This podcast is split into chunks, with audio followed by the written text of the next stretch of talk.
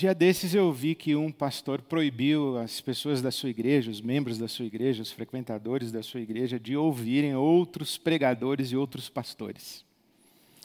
Eu fiquei espantado com isso.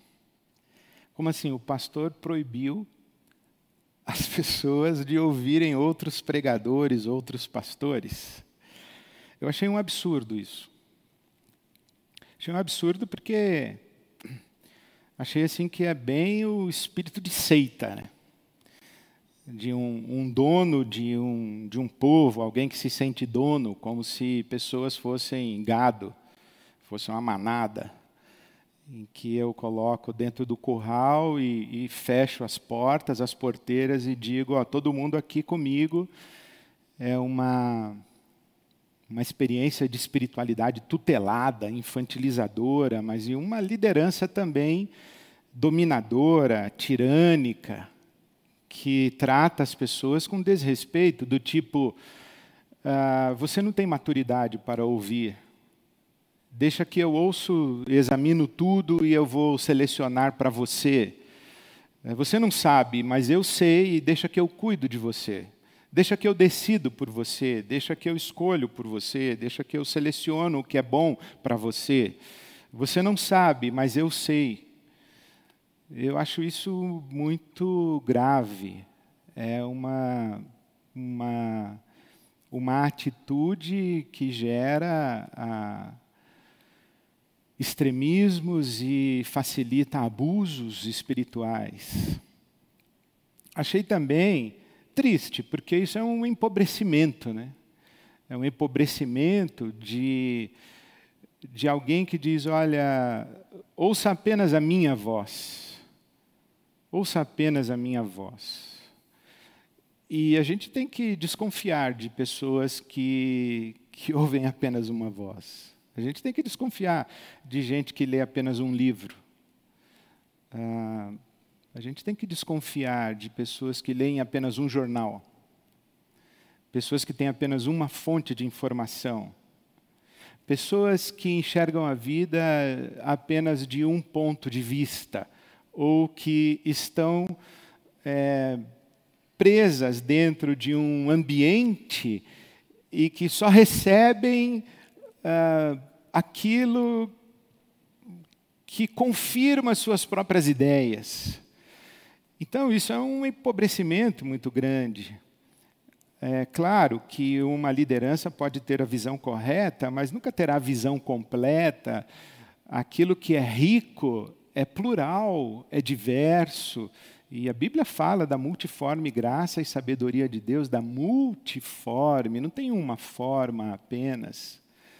Então eu, eu achei muito. Aquilo me causou impacto.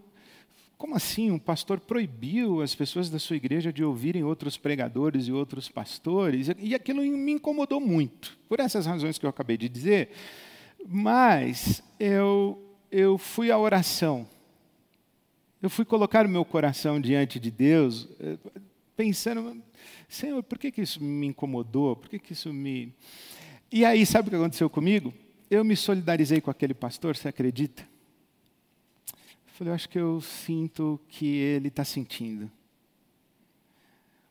Eu fiquei pensando, ele deve estar com zelo da sua comunidade, das pessoas que, que ele se considera ou que o consideram pastor deve ser um zelo de cuidado. Na minha opinião, equivocado, esse, essa forma de zelar equivocada, mas um zelo. Aí pensei mais, porque nós pastores temos as nossas, as nossas considerações escondidas. Aí eu fiquei assim com receio de perder as minhas ovelhas, entre aspas. Minhas, entre aspas. Fiquei com medo de perder as minhas ovelhas. Falei, será que aquele pastor está sentindo isso, medo? E eu também estou sentindo. Porque quando a gente não gosta de uma coisa que a gente vê em outra pessoa, essa coisa diz alguma coisa a respeito da gente. E porque aquilo me incomodou tanto, eu falei: olha, deve ter alguma coisa dentro de mim que faz eco com essa postura desse pastor. E aí eu descobri isso, que eu me solidarizei com ele, porque eu pensei assim: bom, nós estamos já quase quatro meses, desde março, sem atividades presenciais. A IBAB estava reunida nesse auditório todo domingo, às nove da manhã, às onze e meia, às dezenove horas. Agora não está mais reunida aqui. Aí eu pergunto assim: onde será que esse pessoal está, hein? O que será que esse pessoal está fazendo? Será que esse pessoal está ainda na fé? Será que a comunidade está. Será que quando voltar, o pessoal vai voltar? O, o dispersor geral, assim. Onde será que eles estão? Fazendo o quê? Com quem? A essa hora? Será que eles estão lendo a Bíblia? Será que eles estão orando? Será que eles estão e também outra coisa, será que eles estão ouvindo outros pastores e aí eles vão descobrir outras igrejas e depois que acabar a pandemia, os caras vazaram da IBAB, descobrir por quê? Olha, sabe uma coisa que acontece? Quando acabou o presencial, você tinha que sair da sua casa, você vinha de carro, estacionava, tinha um hábito. Agora, quando a gente está num ambiente virtual, é um clique, né? Você está a um clique de muitas experiências. Você está a um clique de muitos ambientes. Você está a um clique de muitas vozes. Você está a um clique de muitas informações, de muitas perspectivas. Você está, está a um clique. E aí eu fiquei pensando, será que a Ibabe volta? Será, quem será que volta? Quem será que foi? Será que, será que vocês estão aí mesmo me ouvindo ou não estão? Fiquei pensando essas coisas. E o que é interessante é que nesse tempo de pandemia e de experiência virtual, digital, de, de trânsito pelo mundo virtual, esse mundo que não tem muitas fronteiras e você passa de um ambiente para outro, não precisa nem de senha de acesso para muitos ambientes, não precisa nem passaporte, você atravessa fronteiras que são invisíveis e que às vezes nem existem direito. Nesse trânsito aí, você fica meio que por conta. É claro, no caso da IBAB, por exemplo, nós temos os nossos grupos, nós temos os nossos encontros virtuais, nós temos os nossos ministérios, nós temos os, os contatos, a gente tem trânsito de informação, a gente tem a rede das amizades espirituais, a gente tem os vínculos ministeriais, a gente tem os acessos pastorais, quer dizer, tem tudo. Só que você está meio por conta.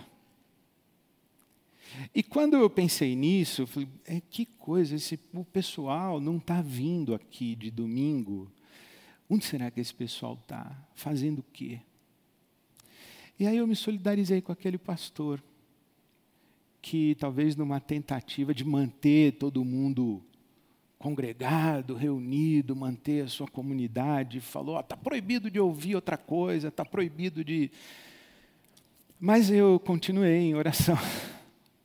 revisitando meu coração e pensando na IBAB, pensando na nossa história de comunidade, mas principalmente pensando também, refletindo diante de Deus, as minhas convicções espirituais, as minhas convicções pastorais.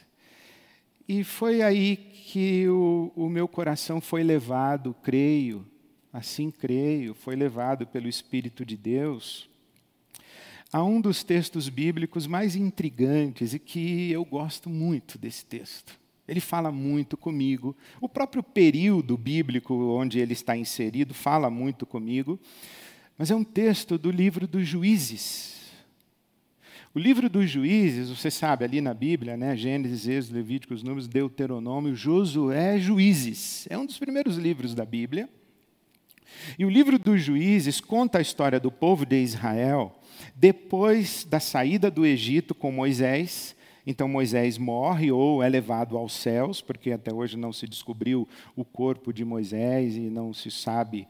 Moisés subiu para falar com Deus e não voltou. Então Moisés sai de cena e entra em cena Josué, que é um comandante militar, e Josué conduz e lidera o povo na entrada da terra prometida em Canaã, e é Josué esse comandante que conquista a terra. E ao conquistar a terra, divide a terra de Canaã a, em, em porções para as tribos de Israel, as doze tribos de Israel. E Josué divide a terra em onze partes, porque a tribo dos levitas não recebeu terra, a tribo cuidava do templo, da religião, do culto de Israel e vivia dos dízimos e das ofertas, das contribuições. Então os levitas não tiveram terra, a, a parte da tribo dos levitas. Então a terra foi dividida em 11 porções e as tribos de Israel, as 12 tribos de Israel, se estabeleceram na terra. E naquele período, é, diz o livro dos juízes que não havia rei em Israel. Não havia rei. E, e o povo foi ocupando a terra, vivendo na presença de Deus, e de vez em quando se entregava à idolatria e, às práticas de, de, cultos a outros deuses, aos, aos baalins, aos ídolos das outras nações, dos povos com quem eles tinham contato, e Deus então disciplinava o povo, mandando uma potência estrangeira dominar Israel ou território de Israel. E nesse momento de dominação estrangeira, o povo se quebrantava, se arrependia, buscava a Deus e fazia juras de fidelidade, e Deus levantava um juiz levantava uma liderança que unia todas as tribos contra um inimigo comum. Esses juízes, por exemplo, eh, Gideão, Sansão, Jefté, Débora, uma mulher, foi uma juíza que promoveu a unidade de Israel contra um inimigo estrangeiro. Então, esse período dos juízes é, é um período em que Israel não tem rei. E o versículo 25 do capítulo 21 de Juízes, Juízes 21, 25, é exatamente o último versículo do livro, versículo do livro dos Juízes, e, e esse texto bíblico diz assim: que naqueles dias, naquela época, naqueles dias, não havia rei em Israel, e cada um fazia o que lhe parecia certo. Não havia rei em Israel, e cada um fazia o que lhe parecia certo. A outra tradução diz: cada um fazia o que parecia certo aos seus próprios olhos. Não havia rei, e cada um fazia o que parecia certo aos seus próprios olhos. O Eugene Peterson, na Bíblia, a mensagem, traduz: naquele tempo, naqueles dias, naquela época, não havia rei em Israel, e cada um fazia o que bem entendia. Não havia rei em Israel, e cada um fazia o que parecia certo aos seus próprios olhos. Esse texto, esta observação a respeito desse tempo em Israel, pode sugerir o seguinte: olha, era uma baderna. Não havia rei e cada um fazia o que bem entendia, cada um fazia o que queria, cada um fazia o que dava na telha, não tinha governo.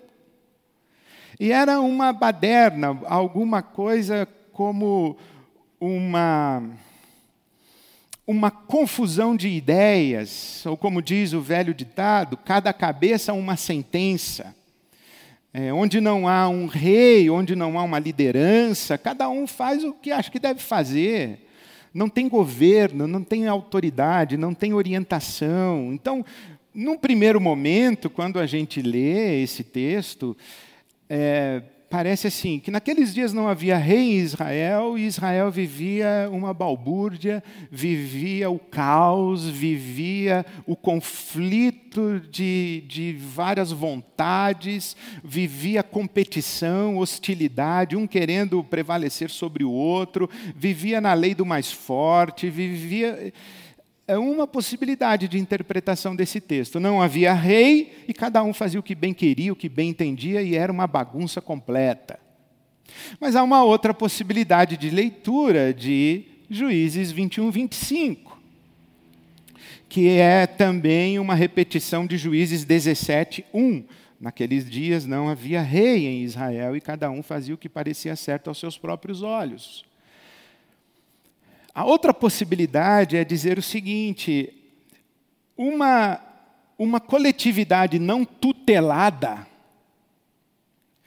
uma coletividade sem autoridade central, não significa necessariamente uma coletividade desgovernada. Não significa necessariamente uma coletividade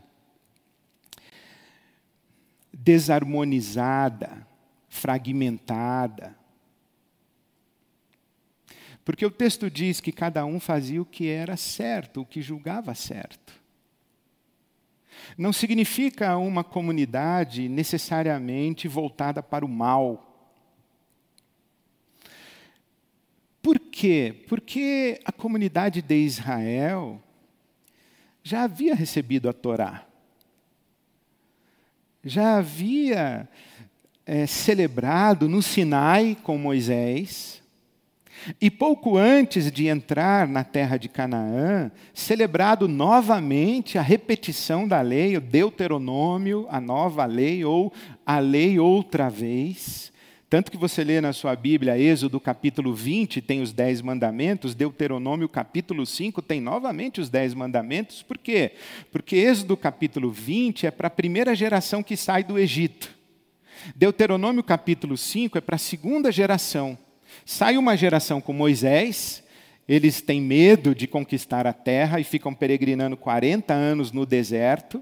Depois de 40 anos, quando essa primeira geração morre no deserto, Reúne-se novamente o povo, celebra-se a lei novamente, mais uma vez, renova-se o pacto da aliança de Deus com Israel, no Deuteronômio, na nova lei ou na lei novamente, e aí esse povo que está sob a liderança de Josué, ele celebra um pacto com Deus e conquista a terra. Então ele tem a referência da lei, ele tem a memória do quanto custou a infidelidade a Yahvé ou ao Deus libertador do Egito. Então não é um povo em que as pessoas cada cabeça pensa uma coisa. É um povo que tem uma referência ética. É um povo que tem uma referência de qual é a vontade de Deus para a sua vida na terra de Canaã. É um povo que conhece a lei, é um povo que conhece a Torá. O que não existe em Israel é uma voz que interpreta essa lei em termos absolutos e únicos. O que não tem em Israel, não há rei em Israel, isto é, não tem um, uma interpretação central. E a interpretação da lei está disponível para o povo que conhece a lei. E o povo busca cumprir a lei conforme a sua consciência. Uma sociedade onde a espiritualidade não é tutelada, não é padronizada, não é uniformizada por uma autoridade central, não é necessariamente uma sociedade, uma coletividade, uma comunidade que não tem Deus. Tanto que Israel vivia os seus períodos de infidelidade, mas ele vivia também períodos de quebrantamento, de arrependimento, de renovação do pacto de aliança com Deus, e esse é o testemunho da presença dos juízes em Israel. Até que chega um momento quando o povo diz assim: Olha, nós queremos um rei. Eu acho que o povo viveu esse ciclo de fidelidade, infidelidade, fidelidade, infidelidade, invasão estrangeira, levanta, levantamento de um juiz. Viveu esse ciclo tantas vezes que um dia o povo se reuniu e falou: oh, Nós precisamos de um rei. Nós precisamos de um rei. E Deus responde a esse anseio do povo de Israel, dizendo: Não, vocês não precisam de um rei. Vocês não precisam de um rei. Vai dar errado isso se vocês tiverem um rei. Não queiram um rei. Não se submetam à autoridade de um rei. O rei funciona com lógica de dominação. O rei funciona com lógica de propriedade. O rei funciona com lógica de expansão. O rei funciona com lógica de transformar vocês em soldados, em exército. Não queiram o rei. Um rei vai cobrar impostos e impostos pesados de vocês.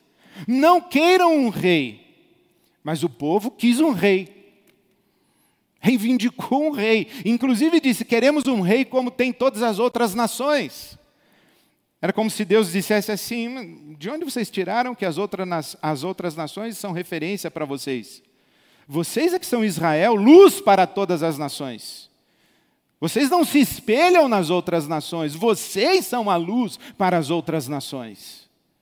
Tanto que Samuel, o profeta e sacerdote, quando vai falar com Deus, dizendo assim: Senhor, o povo quer um rei. E Samuel se entristece profundamente. Ele se entristece, a resposta que Samuel dá ao povo é a seguinte: eu, eu não vou pecar contra vocês deixando de orar por vocês, mas eu não tenho nenhuma vontade de orar por isso e consultar a Deus pedindo um rei. Mas se vocês querem, eu vou levar a sua demanda a Deus. E quando Samuel vai falar com Deus, Deus diz a ele: Samuel, não se entristeça, porque o povo não está rejeitando a você como profeta. O povo não está rejeitando você como sacerdote. O povo está rejeitando a mim como Deus. Uau, isso deve ter doído bastante no coração de Deus. Ele dizendo: Eu estou sendo rejeitado. Eles agora querem um rei. Eles agora querem alguém que se interponha entre mim e eles. Eles, eles não querem mais me buscar. Eles querem alguém que me busque em nome deles. Eles não querem mais ter que decidir à luz de sua consciência. Eles querem alguém que governe. Eles estão sacrificando o privilégio sagrado de autogovernar-se. Eles estão delegando, terceirizando o privilégio de viver à luz da própria consciência diante de mim para um rei. Eles estão me rejeitando. Então, quando eu leio na Bíblia Sagrada, naqueles dias não havia rei em Israel e cada um fazia o que era certo aos seus próprios olhos, eu não vejo isso como uma crítica a Israel, nem como uma denúncia de anarquia. É, pode ser isso, mas como não existe autoridade central para interpretar a Bíblia e dizer somente essa interpretação é a interpretação certa, eu faço uma opção. Eu leio alguma coisa do tipo: naqueles dias não havia rei em Israel, e cada pessoa buscava a Deus. E todo o povo buscava a Deus e respondia à vida à luz da sua consciência diante de Deus. Fazia o que era certo aos seus próprios olhos. Cada pessoa buscava a Deus fazendo perguntas a respeito do certo, a respeito do que é viver de maneira fiel a Deus, do que é viver em santidade. Cada pessoa buscava a Deus para fazer o certo. Porque naquele povo existia temor de Deus. E ele sabia quanto custava não andar nos caminhos de Deus. Então eu leio dizendo: olha, aquele tempo era um tempo onde as pessoas tinham responsabilidade sobre si um tempo sagrado em que elas buscavam a Deus e ouviam a voz de Deus no seu coração, na sua consciência, e eram guiadas por Deus. Aquele era um tempo. E aí eu fiquei pensando assim: é, naqueles dias não havia celebrações presenciais em Israel. E cada um fazia o que bem entendia. Cada um acessava a celebração a hora que queria. Ou domingo, ou segunda noite, ou sábado à tarde. Acessava sozinho, acessava com a família, não acessava, acessava três de uma vez só, ficava três semanas sem acessar. Naqueles dias não havia prese a, a celebração presencial na IBAB. E cada um participava da celebração que queria. Cada um participava da celebração que mais lhe convinha. E cada um foi em busca de encontrar sustentação, alimento, referência para a sua peregrinação espiritual no tempo da pandemia. Naquele tempo não havia celebração presencial na IBAB e as pessoas foram para o YouTube. Elas foram para outros perfis, elas foram para outras vozes, elas, as pessoas foram buscar a Deus, porque elas queriam fazer o que era certo e o que é certo. E quando estas reflexões vieram ao meu coração, eu tive a oportunidade de relembrar e, e, e, repactuar com Deus alguns compromissos da minha própria peregrinação espiritual e da minha própria caminhada pastoral e comunitária. De lembrar que que a maturidade espiritual implica autonomia, implica responsabilizar-se pela própria vida diante de Deus. Isso é maturidade espiritual. Um compromisso que a Bíblia traz para nós de expectativa de Deus a respeito do nosso crescimento e a Bíblia é muito rica nisso, especialmente o Novo Testamento é muito rico a respeito disso, a começar do próprio Jesus, que fala com os seus discípulos, ele diz: Olha, eu já não chamo vocês mais de servos, eu chamo de amigos, porque eu reparti com vocês tudo que eu tinha para repartir, eu já dei tudo para vocês. Eu já, eu, eu já compartilhei todos os tesouros que o meu pai me deu, eu dei para vocês. E agora vocês não são mais meus servos, vocês são meus amigos. Isso é João capítulo 15. João capítulo 16, Jesus vai mais longe. Ele diz assim: Olha, é, vocês não precisam mais pedir para mim, para eu pedir para o meu Pai. Peçam direto para Ele. Falem direto com Ele. João capítulo 16, leia na sua casa, Jesus dizendo assim: Olha, vocês não pediram nada em meu nome, peçam em meu nome, falem com Ele direto. Jesus colocando seus discípulos em contato direto com o Pai, isso é muito extraordinário. Isso é claro, a convicção de Jesus de que o Espírito Santo seria derramado sobre os seus discípulos e que, da mesma forma que ele, Jesus, foi guiado pelo Espírito Santo, os seus discípulos também seriam guiados pelo Espírito Santo e teriam acesso direto ao Pai. Então, isso é muito extraordinário quando reverbera na postura dos apóstolos e no cuidado pastoral dos apóstolos. Por exemplo, o apóstolo Paulo, ele vai dizer o seguinte: que ele se alegra muito, porque os cristãos da cidade de Roma não precisam dele. Romanos capítulo 15, versículo 14, ele diz assim: Eu me alegro em Deus porque vocês estão cheios de bondade, cheios de sabedoria, e vocês podem aconselhar uns aos outros, vocês podem cuidar uns dos outros. O que o Paulo está dizendo? Olha, eu não estou aí no meio de vocês, mas eu creio que vocês estão sob a unção do Espírito Santo e vocês estão se pastoreando mutuamente.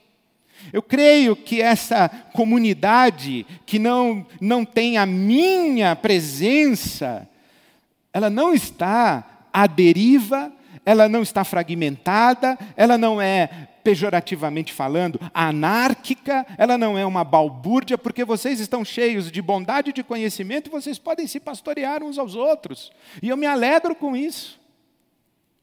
O Paulo escreve, por exemplo, aos Colossenses, ele diz assim: Olha, eu, eu trabalho incansavelmente, eu admoesto, eu ensino, eu exorto, para apresentar toda pessoa perfeita em Cristo Jesus. A palavra que ele usa em Colossenses 1, 28 é completa, maturidade completa. A palavra grega é teleios. Ele diz: eu, eu me esforço para que vocês tenham maturidade e que vocês tenham contato direto com Deus, que vocês não precisem de mim. Esse é o meu trabalho. É o que ele fala para Timóteo, que toda a escritura é inspirada por Deus e ela ensina, corrige, ela repreende, ela exorta, ela educa. Para quê? Para que todas as pessoas sejam perfeitas e perfeitamente preparadas para toda boa obra. Isto é, a perspectiva dos apóstolos pastoral é conduzir pessoas à autonomia, à maturidade, para que elas respondam na sua consciência a Deus. Que elas façam o seu caminho espiritual, o seu caminho de santidade, em temor a Deus e, e que elas ouçam a voz de Deus, tenham contato direto com Deus, sem intermediação humana. Paulo escreve a Timóteo dizendo que há um só Deus e um só mediador entre Deus e os homens, que é o Cristo. Então, em nome de Cristo, nós vamos direto. ninguém vai a Deus em nome do Ed René, ninguém vai a Deus em nome do Papa, ninguém vai a Deus em nome da IBAB, ninguém vai a Deus em nome de Martinho Lutero, de João Calvino. A gente vai a Deus em nome de Jesus. E essa orientação apostólica é extraordinária, especialmente o texto que o Paulo escreve a Efésios, a carta dele aos Efésios, no capítulo 4, ele diz assim: Olha, eu, eu, eu insisto com vocês que vocês celebrem a mutualidade dos dons espirituais, que vocês celebrem a diversidade de apóstolos, pastores, evangelistas, profetas, mestres, porque Deus deu esse pessoal todo aí para a comunidade Deus deu apóstolos, evangelistas, pastores, mestres e profetas para o aperfeiçoamento dos santos para a obra do ministério. Eu estou citando Efésios 4, a partir do versículo 11. E esse aperfeiçoamento dos santos para a obra do ministério, quem faz a obra do ministério? Não são os pastores, evangelistas, profetas, mestres, apóstolos. Quem faz a obra do ministério são os santos aperfeiçoados. E o apóstolo Paulo diz assim: Olha, eu trabalho entre vocês, porque eu não quero que vocês sejam meninos, crianças, não quero que vocês sejam infantis, eu quero que vocês cresçam a maturidade, a estatura de Cristo. Eu quero ver Cristo formado em vocês. Isso ele fala aos Gálatas, capítulo 4, versículo 19. Ele diz assim: Olha, eu sofro dores de parto, até que Cristo seja formado em vocês. Então ele está dizendo: Olha, eu quero que vocês cheguem à maturidade, porque há três grandes riscos à nossa fé. O apóstolo Paulo fala isso em, Efésios capítulo 4. Quero que vocês sejam maduros, quero que vocês não sejam crianças. Primeiro risco, as circunstâncias. O mundo muda, as circunstâncias mudam. As notícias ruins se multiplicam, a tragédia bate à nossa porta, o sofrimento, a escassez, as dificuldades, a morte. A morte de pessoas que nós amamos, o nosso mundo desmorona, as perdas, os conflitos relacionais, conjugais, a família que desmorona. Alguém que perde seu patrimônio, perde seu emprego, perde a sua condição econômica, as circunstâncias mudam. E quando as circunstâncias mudam, isso significa um risco para a sua fé se você é infantil. Se você não ouve Deus, se você não tem uma relação direta com Deus, se você precisa correr para o seu guru, se você precisa correr para o seu profeta, precisa correr para a tia que é da oração, se você não vai para o seu quarto, não se ajoelha, não se coloca diante de Deus, e tipo assim, se você não se garante em pé, sozinho no dia da tribulação, sua fé corre muito risco e você vai ser como uma folha que é jogada de um lado para o outro nas ondas do mar. Mudou o mar, mudou você. Então Paulo diz assim: Olha, eu quero que vocês tenham maturidade, que vocês se garantam na sua relação com Deus, porque as circunstâncias são um risco à fé. A outra coisa que ele fala, outro risco à fé, vento de doutrina. Se vocês não sabem o que vocês creem, se vocês não sabem o que vocês, onde, qual é o fundamento da fé de vocês, vocês dependem de outros intérpretes, vocês vão ficar loucos. Porque um intérprete manda amarrar, o outro manda soltar, um sopra, outro chupa. É um negócio muito complicado. Você vive aí de uma tradição para outra, você fica, você tem que ter a sua própria fé. Paulo recomenda a Timóteo dizendo: "A fé que tu tens, tenha em ti mesmo. É tua, Timóteo. Ouça os pregadores, ouça os profetas, ouça os mestres, leia, estude, pesquise. Ele chega a dizer: examine tudo e retenha o que é bom, mas construa a sua própria consciência de fé. A Bíblia fala dos cristãos da Bereia, os bereanos, que ouviam os apóstolos e checavam nas Escrituras para ver se o, o, ensino dos apóstolos era coerente com a Bíblia Sagrada. Isto é, tinha que conhecer as Escrituras Sagradas, a revelação. Então, o Paulo diz assim: Olha, eu quero que vocês tenham maturidade. Que vocês tenham, inclusive, consciência para julgar os, os, hereges, os falsos profetas, os falsos apóstolos. Ele diz: olha, os, os anjos do, do, inferno, eles se disfarçam de anjo de luz, de anjos de luz, não vão se disfarçar de apóstolo? De profeta, de pastor? É claro que eles vão se disfarçar. Então vocês têm que tomar cuidado. Vocês têm que ter a sua própria consciência de fé para que vocês não sejam jogados de um lado por outro por ventos de doutrina. Então você tem que saber o que você crê. E a terceira coisa que ele fala são os lobos. Porque vento de doutrina pode ser o seguinte: gente bem intencionada e equivocada. E eu tenho muito temor diante de Deus. Porque eu não acredito que tudo que eu falo é correto, é certo. O que eu posso garantir para você é que tudo que eu falo eu acredito. E que a minha consciência me diz que é isso. Agora, tem gente que não está equivocada, piedosa e sinceramente equivocada. Tem gente que está propositadamente induzindo ao erro. É o que diz o apóstolo Paulo em Efésios 4. Ele fala, ó, uma folha que é levada de um lado para o outro pelas ondas do mar, as circunstâncias. Segundo, as doutrinas, os ventos de doutrinas. E terceiro, a astúcia dos homens que por maldade induzem ao erro. Abusadores, gente que quer encabrestar sua consciência. Gente que quer abusar de você, usar o seu dinheiro. Gente que quer a sua, a sua fidelidade, gente que quer você servindo, gente que quer você dizendo yes, yes, yes, gente que quer ser adorado, insuflado, sustentado por você. Transformar você em mão de obra do seu projeto, por maldade mesmo. E o Paulo está dizendo: olha, eu quero que vocês cresçam, que vocês tenham maturidade. Para que vocês não sejam jogados de um lado para o outro aí quando as circunstâncias mudam, que vocês não, não tenham sustentação de fundamento de fé, porque vocês não sabem o que vocês acreditam, cada hora é uma doutrina, e que vocês não sejam enganados pelos lobos. Quando Paulo se despede da igreja de Éfeso, Inclusive, essa carta que eu estou citando é Efésios, aos Efésios.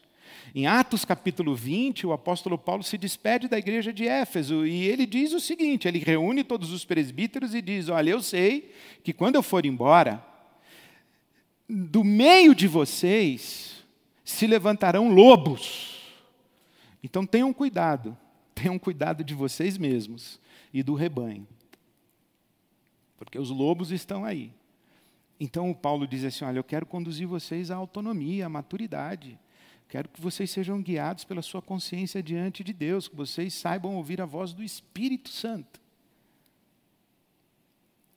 O João, esse mesmo que contou que Jesus disse: Eu não chamo mais vocês servos, mas chamo amigos. Esse mesmo João que disse que Jesus falou: Olha, peçam direto para o Pai. João escreve na sua primeira carta, o capítulo 2, leia lá na sua, na sua casa, capítulo 2 da primeira carta de João, a partir do versículo 17. João diz assim: Vocês, vocês não precisam que alguém ensine a vocês, porque vocês já têm a unção do Cristo. Eu me lembro quando lá nos anos começo dos anos 90 que eu conheci os irmãos da Vineyard Christian Fellowship. Era o mesmo período em que eu estava conhecendo a Willow Creek de Chicago, eu estava é, conhecendo a Saddleback e tive esse privilégio de conhecer os pastores, as igrejas, a filosofia de ministério deles, a igreja das Acácias na Venezuela.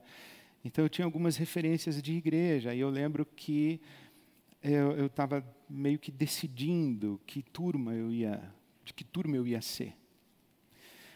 E eu conheci esse irmão, o Bob Fulton, da Christian Vineyard Fellowship. E eu conversando com o Bob, um ancião, um homem de cabelos brancos, um homem de Deus.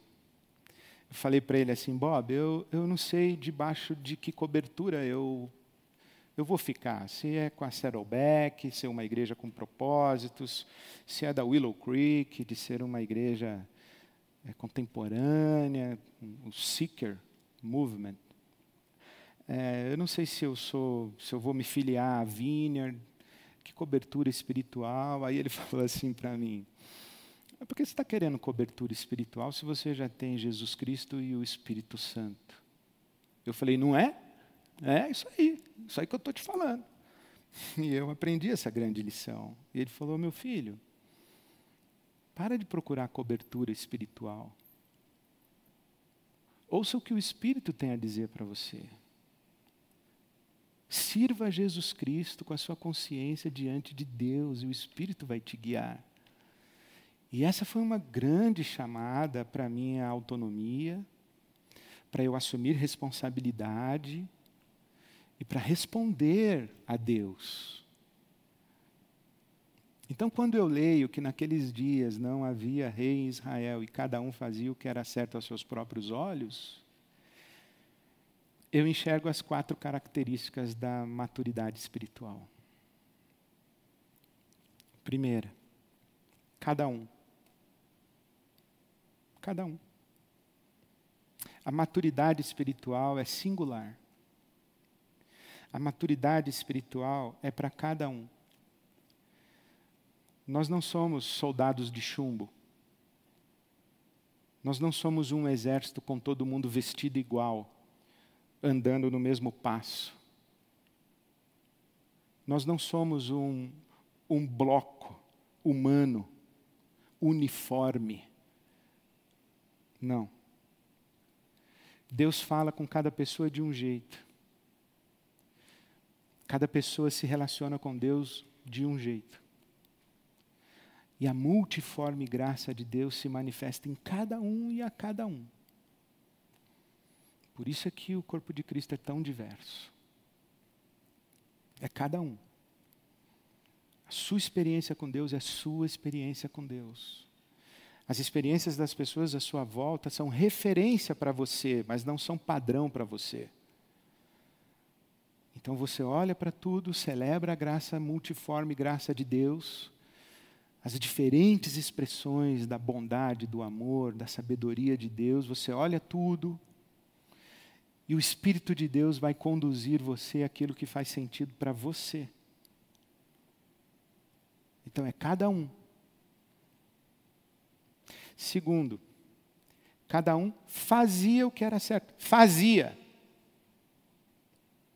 A espiritualidade madura, ela é engajada. Ela é ética.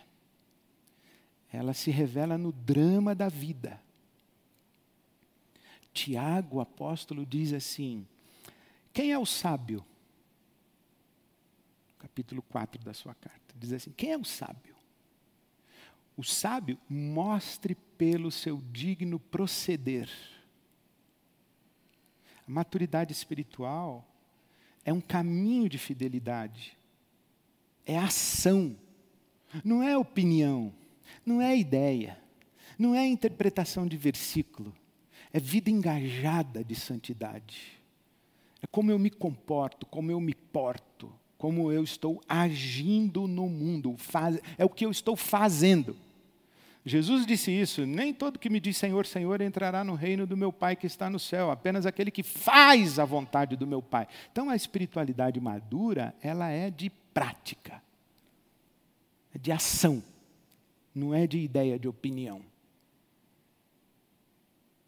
Terceiro, ela é singular, ela é ética, fazia o que era certo tem uma referência do que é certo. Embora ela seja singular, Deus tem caráter. Deus tem um caminho de santidade. Existe luz e existe escuridão.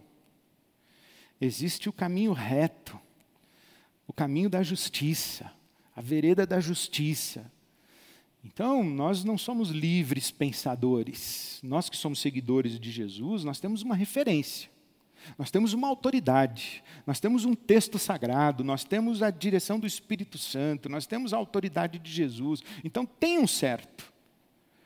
A espiritualidade madura, ela sabe o que é certo e o que é errado, o que é bom e o que é mal. O autor da carta aos Hebreus diz isso, que as pessoas que são maduras, elas são exercitadas no bem e no mal, no certo e no errado. Elas sabem discernir o caminho de Deus e o caminho que não é de Deus. Não é assim que é autonomia para eu fazer o que eu quero. Cada cabeça faz o que bem entende. Não, não é o que bem entende, é o que Cristo quer. Agora, por último, o que é certo aos seus próprios olhos. Aquilo que me faz sentido. A minha consciência diante de Deus. Quando eu começo a fazer o que é certo aos seus olhos, eu me tornei dependente de você. Quando eu começo a fazer o que é certo aos seus olhos, de acordo com a sua opinião, com a sua experiência, com o seu padrão, aí eu perdi a minha identidade e me tornei uma extensão da sua. Então a espiritualidade madura, ela é singular, ela é ética, ela é fiel à autoridade de Deus e ela é responsável. Responsável, autônoma e responsável. Eu gostaria de, ao final dessa pandemia, quando me encontrar com a IBAB novamente, dizer: irmãos, irmãs, vamos celebrar, porque no tempo em que nós não estávamos juntos, cada um se colocou diante de Deus, com o coração cheio de temor, e fez o que era certo, de acordo com a sua própria consciência. Isso se chama maturidade. Isso se chama responsabilidade. Isso se chama liberdade. Isso é graça de Deus e a gente agradece muito a Deus a maneira como Deus nos trata com tanta dignidade. E eu ouso dizer que o que eu vim dizer a você hoje é: meu irmão, minha irmã, Deus confia em você. Quando eu acordo e eu penso isso, Deus dizendo assim para mim, Ed, você está por conta, filho. E se você não se ajoelhar, ninguém vai se ajoelhar. Se você não me buscar, você vai criar um caminho de escuridão. Mas eu confio em você que seu coração é meu. Eu confio em você que você vai ouvir a minha voz. Eu confio em você que você vai se render ao meu espírito para fazer a minha vontade. É, você está por conta, filho. Então, você vai se ajoelhar e fazer o que é certo guiando-se pela sua consciência diante de mim? Ou vai ficar perdido por aí que nem folha no mar, circulando aí de um lado para o outro com tudo que é vento de doutrina e sendo manipulado por gente gente do mal? Então, meu irmão, minha irmã, assuma a responsabilidade pela sua vida, pela sua peregrinação espiritual. Você é de Jesus. O Espírito Santo está sobre você. E Deus quer guiar a sua vida, usar a sua vida, abençoar você e usar você para abençoar a muitos. Que seja assim o seu caminho. Que você seja maduro, madura na sua vida com Deus. Amém. Me despeço de você com uma canção. Uma canção muito bonita que foi composta em em colaboração e que tem a participação de vários ministros e de vários irmãos que partilham da mesma fé, do mesmo coração e que falam para nós de um novo canto.